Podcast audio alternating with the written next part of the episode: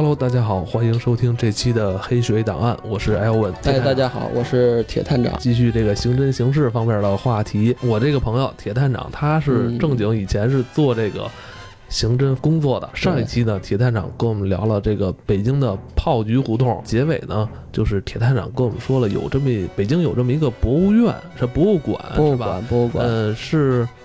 收藏了很多有关这个呃刑侦啊、刑事方面的一些呃相对有历史的一些算是文物吧。这种东西我觉得不太好形容啊。这个对这个，其实这个博物馆，嗯，博物馆嘛，大家都能去。这个是北京市公安局，应该叫警察博物馆啊，就在这个正义路那块儿，是对外开放。哎，对外开放，大家这个就是你毕竟是博物馆，是这个公共这个地区，大家呃如果有有机会可以去看一看，可以去受受教育。哎，受受教育，然后可以看到开拓一些眼界。对对对，嗯嗯。这个，因为我看国外啊，会有一些这个，呃，因为比较比较特别，我看到这个，呃，国外有收集这个案件，啊，比如刑事案件，还是凶器啊，各方面这些东西。个人成立博物馆的，然后这家里的搁的都是什么枪啊、刀啊之类的，或者血衣之类的东西。哦，真有这，哎，有人愿收集这个东西啊？哎，我在网上看的也会有，你像这个，哦，之前咱们你说这个这个节目里头，我看你们这个刑事调查电影里头还有这个这个收集这个鬼娃娃啊，安娜贝尔这个娃娃，那这些东西，我看国外网上会有这些东西，我看到过。你是说国外有人收集这些呃形式的物证是吗？哎，对对对。哦，那要是把咱上一期说那个斩头刀给他，那还他不得让他天价收了？我这我们这厉害，我们这上百年收了上百个人命了。呃，那个可是一个很很传奇的东西。说那北京那个警察博物馆，它里边都有什么样的展品呢？啊，这个里头内容比较多，啊，它应该是两层还是三层啊？啊，我记不太清楚了。啊，他之前会讲这个北京警察是什么时间成立的？哦，啊，是个建国初期，然后早年间一段历史，然后历任的这个呃局长，局长，然后一些比较有著名的人物，嗯，然后后期呢会有一些北京城的一些比较著名的案件案件。哦啊，你比如咱们之前提到这个白宝山案件，白宝山，白宝山，对对对，白宝山，它会有一些展板，还会有一些实物。哦，哎，以后有机会跟我们聊聊白宝山这个故事吧。哎，这个可以聊聊，这个都是早年间大家其实也会有耳闻。那咱以后会会谈一谈，嗯嗯啊，而且后期会有这个，你比如比较有名的啊，像这个拍成电影的这个。啊，解救吴先生这部电影哦，哎，对，刘德华演的，哎，对对对，当时那个主犯叫华子，华子，哎，华子，然后他的一些这个当时的一些东西，哦，哎，审讯那些照片呀，各方面的，嗯，啊，然后一些实物的证据，哎，都会有，啊，这里面很多，而且里面有一些。啊，如果大家有喜好这个枪械的，在里面都会看到。啊，你比如一些什么猎枪啊、手枪，但这些东西都是可能是一些某某案件，哎，一些证物，啊，还有一些刑侦、刑侦，包括这些，啊像我说的这个炮局胡同这种，呃，看守所之类的一些物品。啊，你比如包括一些刑具。还有我之前说的这个炮局里的这个看守所里的这个门，嗯，然后一些东西，哎，对对对，那个算历史文物，哦，那是一个很厚重的木门，呃，外头包了一层很简单的铁皮，很小。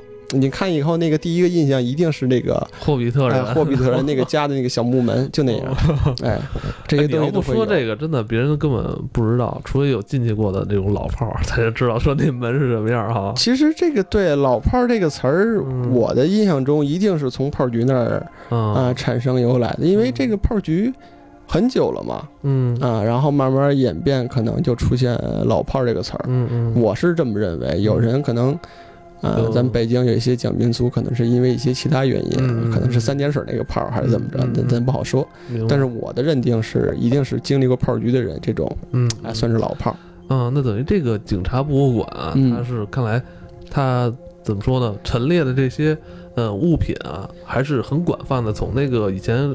解放前可能一些东西就有，然后到他成立之后，然后各个年代的一些，比如重要案件的一些物证啊，它都有摆放。对，嗯，呃，是这样，这个因为这些东西个人你是没法收藏的。对对，那毕竟你如果发生案件的话，这些都算是证据、证物。嗯啊，只能说这个案件审理完，经过很长时间，或者是一些复制品，然后才会拿到这些博物馆里进行展出。嗯，所以这个你像啊，我刚才提到说，国外有一些网上，嗯，大家会把这个刑事案件里的一些这个，嗯呃，凶器各方面当做收藏。嗯。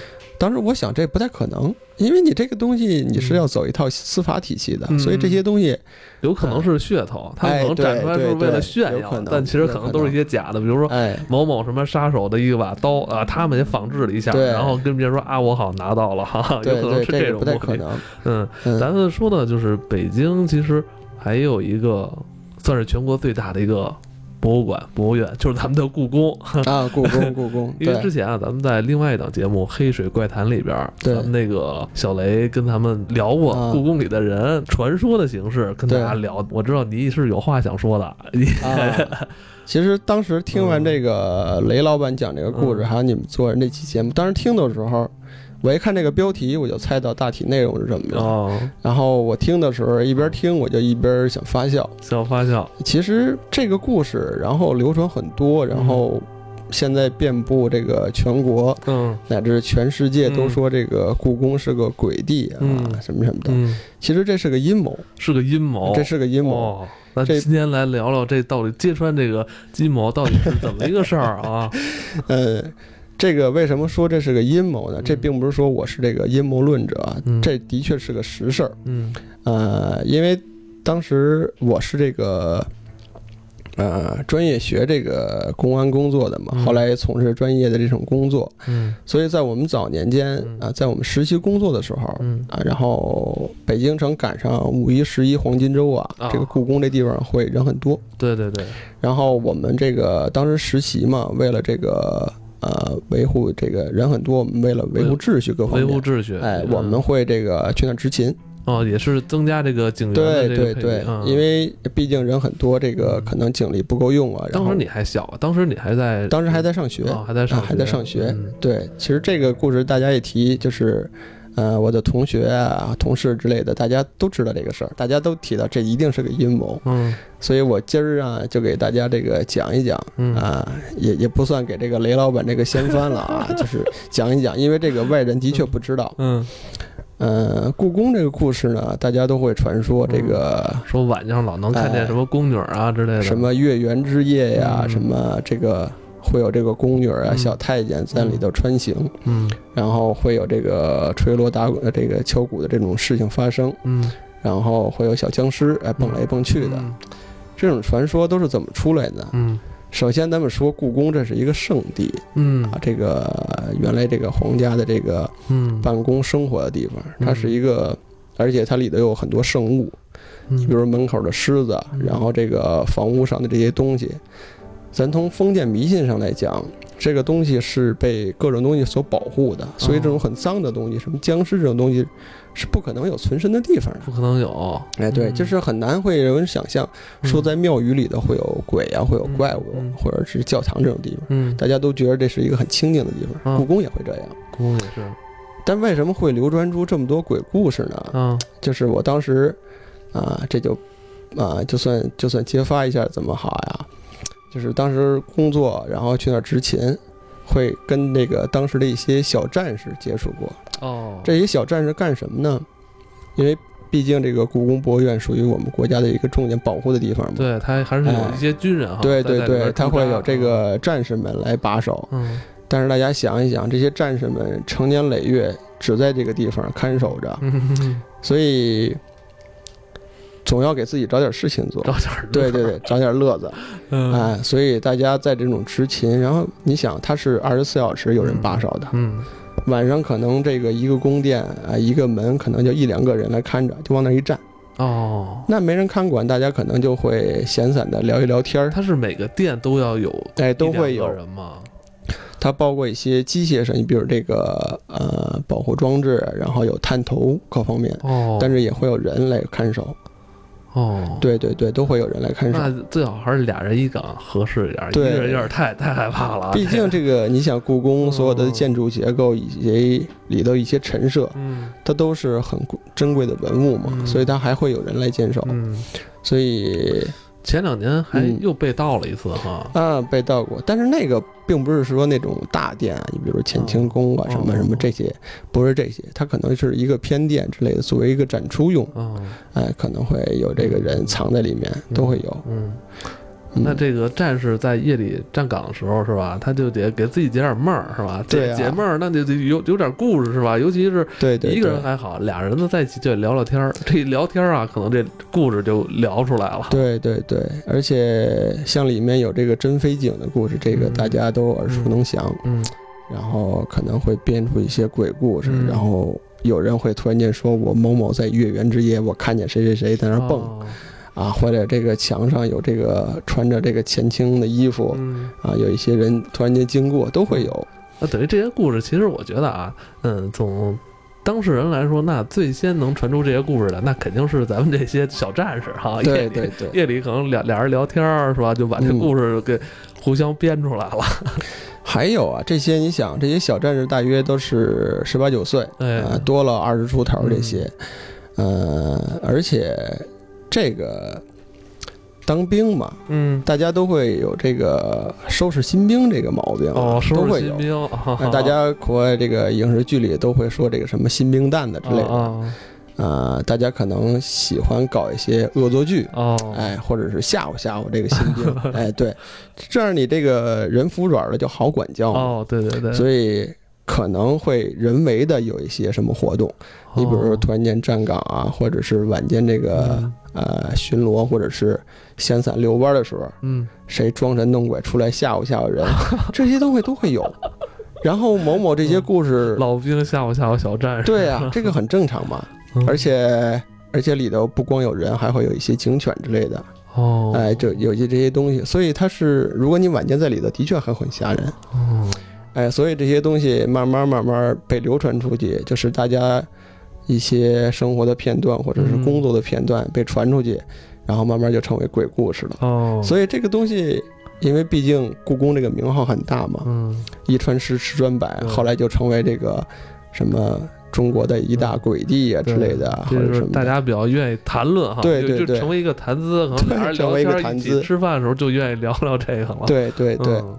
嗯，但实际上这的确是个，嗯，搁我们来看，就是我们听完以后就会一笑。这的确是个小阴谋。你们有没有当时夜里在去，也是跟他们一起站岗？有这有这样的经历吗？啊，这个没有，这个因为我们当时不允许，而且这个地方作为旅游的地方，到五六点钟会闭馆，然后大家这个武警啊各方面，呃，会逐一的每个店每个角落，哪怕是这个垃圾桶、井盖之类的。都会来检查一遍，别有藏人。他晚上就是他晚上在里边站岗人数都要有限制，也不能说你们就是所有人都要在里边，就谁谁基本上谁站岗都有。记录的哈啊，站岗，因为我们并不负责这方面，我们当时只是因为这个假期嘛，人比较游客比较多，我们为了维护一下秩序，然后五六点钟大家都撤了以后，我们也就撤了，嗯嗯，所以后期到底怎么站岗，怎么一个过程，我们只听这些小战士，因为毕竟有一段时间是一起生活在一块儿嘛，大家闲聊，哎，同龄人可能会聊的这些东西，不光是维护秩序了，还有一个方面就是也要去做一些侦查，是不是？像这个故宫这里边人这么多。地儿是吧？就容易有一些小偷小摸啊，因为我知道这里边涉及到一些你们工作之内不能说的东西啊。但能不能就是跟我们大家聊一聊怎么防范这个小偷啊？是不是？这个大体可以给大家讲讲。当年间因为比较小嘛，刚这个而且还是实习嘛，嗯，所以说这个故宫里一定会有，嗯，这个小偷这个东西哪儿都会有。嗯当年是想过，嗯，但是根本就发现不了，没有这个没有这个技术。哦，这个也是需要经验的。哎，你发现这个小偷也是一个技术。嗯，咱就这么想，这个小偷偷东西的时候是一个很紧张的时候。哦，他会紧张。对啊，你拿东拿拿人东西没有不紧张的。嗯。然后他会提高很多的警惕，然后他要要想去偷，嗯，还要防范别被抓到，别被人发现。嗯。如果发现了以后，他怎么跑？哦。他会想很多。嗯。所以这个小偷是一个，一个是考量。胆力，另一个要考量脑力，你怎么偷？哎，还得考量体力，不行我还得跑。哎，对对对对对，有这个很多的这个这个东西在里面。嗯，早年间是想过，但从来没有抓过。但后来工作慢慢这个通过这个技术，然后老师有这个老师傅来带，各方面经历过这么一段。哎，然后也发现过这些小偷。然后这个北京呢，可能就是车站呀。然后故宫这种旅游景点之类的小偷可能比较多。旅游景点旅游客在玩的时候就容易疏忽。哎，对对对，可能比较会疏忽。嗯，而且咱这么说，这个小偷，呃，很多人就是可能抓过小偷。嗯，有的人因为这个路人可能突然间你偷东西的时候被人发现，也会就摁着一个。但是我是有这个经历，嗯，我问过小偷。你问过小偷？哎，哦，因为你的工作以前就是询问嘛，嗯。这个问小偷是一个很有意思的故事，是很很有意思的经经历。你要问他，你这个怎么发现的？你怎么偷的？主要是怎么偷这个过程？对，第二他承认，对吧？哎，哦，你要分析这个为什么？说刚才我就提到之前这个一期里提到啊，这个问话是一个心理战。嗯。呃，你问偷东西这个案件其实很难问，你一定要让他承认。另一个，你要让他详细讲，嗯，是怎么发现、怎么偷出来的，嗯，就怎么偷出来的，很难有人看到，因为可能因为也太快了啊，太快，就是一转眼，有的时候就是可能一回身儿，哎，自己可能手机、钱包就没了，对啊，就这个过程你问出来，然后你听这个小偷给你讲，是一个最有意思的事情。他真的他在什么情况下才会把这些这个全盘向你？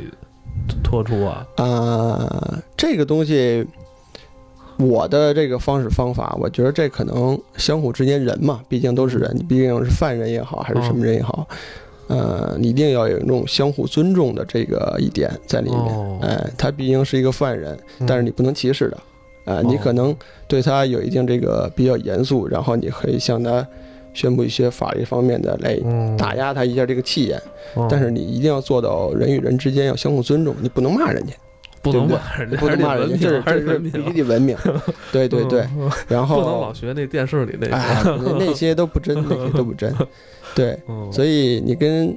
可能有一些这个偷东西啊，嗯，就这些犯人，咱们可能今后也会聊一聊啊。嗯，就有一些人的确会因为生活所迫，但当然有一些人是惯犯，哎，惯犯，然后这种，哎，靠这个以此来为生。哦，但是你跟他相互聊一聊，然后有一些大的政策嘛，毕竟他们怎么处理，像这种偷东西的怎么处理，其实很明了。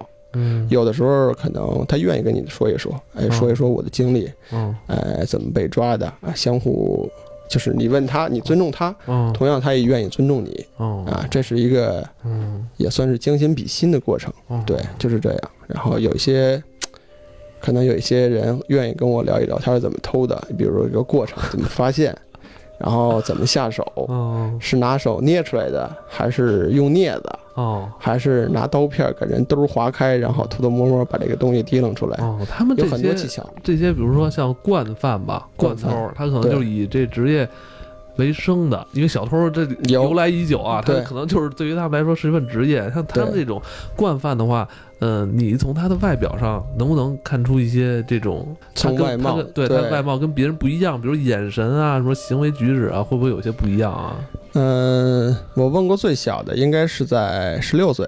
嚯，这这够小的。最小，但是他这个还有一些人是从小的确是跟着师傅出来偷，可能就是八九岁的孩子。哎呦，啊，这是最小的。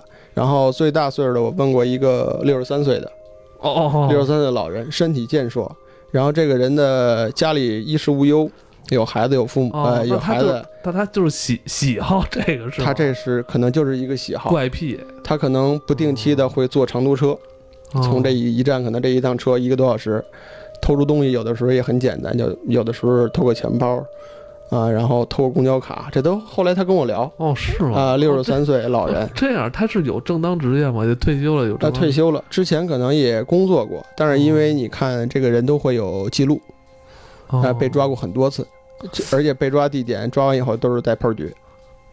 对，这是这老炮儿。对，这就算老炮儿。你这个东西你会查这个老的案卷哦。你看这种六十三岁的人老的案卷，就是当年那个案卷跟现在的案卷是不一样的。装丁啊，各方面，你看那个纸就有年代感那他这是怎么？他的他的喜好这个是吗？喜好有这种喜好，的确有这种，我就心理疾病吧，喜欢偷东西，这这个怎么说呢？我问他的时候，他说从从小很小，他虽说记不清自己从什么时间开始干这个，但他跟我说从十几岁啊，十几岁跟着师傅这个四海为家，就靠偷东西为生。后来落根到北京，哦，偷到六十多岁，然后将近也五十年、四十多年了。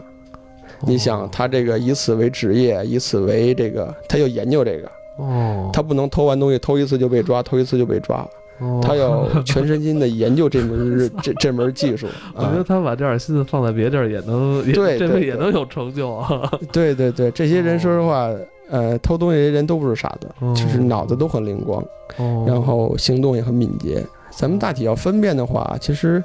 小偷你要看眼神儿，嗯，就这些人盯的东西、盯的位置是不一样的。咱们正常人，呃，咱们就是平视啊，平视看个路啊之类的，四周围看个姑娘们。对，这些人可能就是比较注意你手上拿什么，比如玩手机，或者看你这个兜鼓鼓囊囊的，他就会考虑这个是，呃，放包纸巾啊，还是放包钱包啊之类的，什么这个他都会关注这些。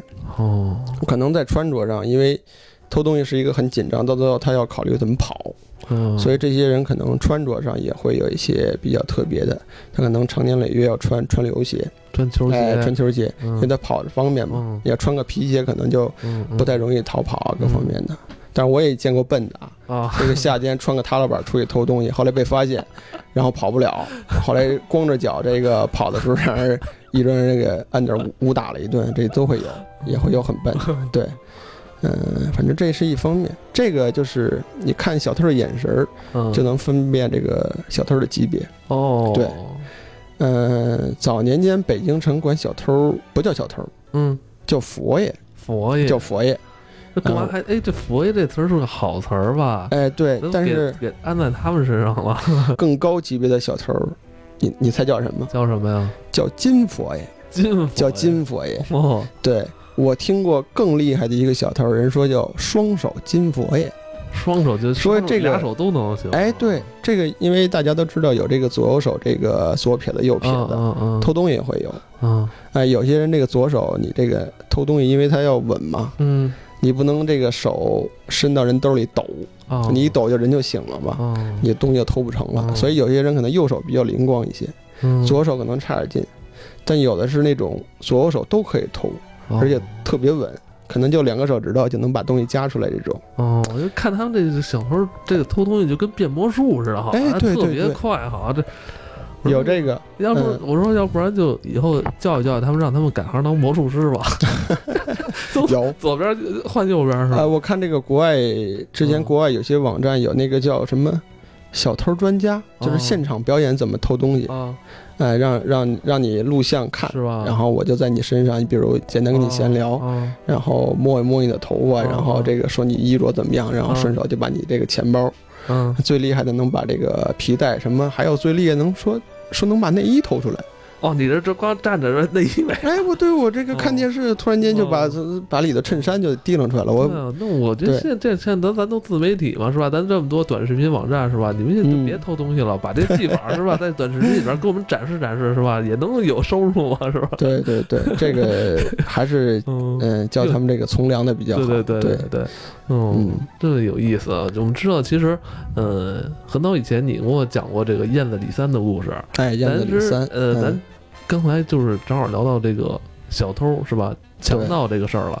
其实燕子李三也是一个呃流传已久的这么一个算是江湖大盗了啊。这个，而且在北京城这边也是呃很早就流传。我记得好像还有这种影视剧还拍过燕燕燕对燕子李三。我觉得咱们今天这期时间差不多了，咱们下一期铁探长铁探长给我们。聊聊这个故事比较多，对，聊聊这个 燕子李三的故事，好吧？好的，好的。还有咱们这个白宝山，白宝山这个案件啊，白宝山这也是曾经发生在北京，轰动全国的这么一个对一个大案，好吧？咱们留在下一期跟大家聊聊。好的，好的，感谢各位，好，再见。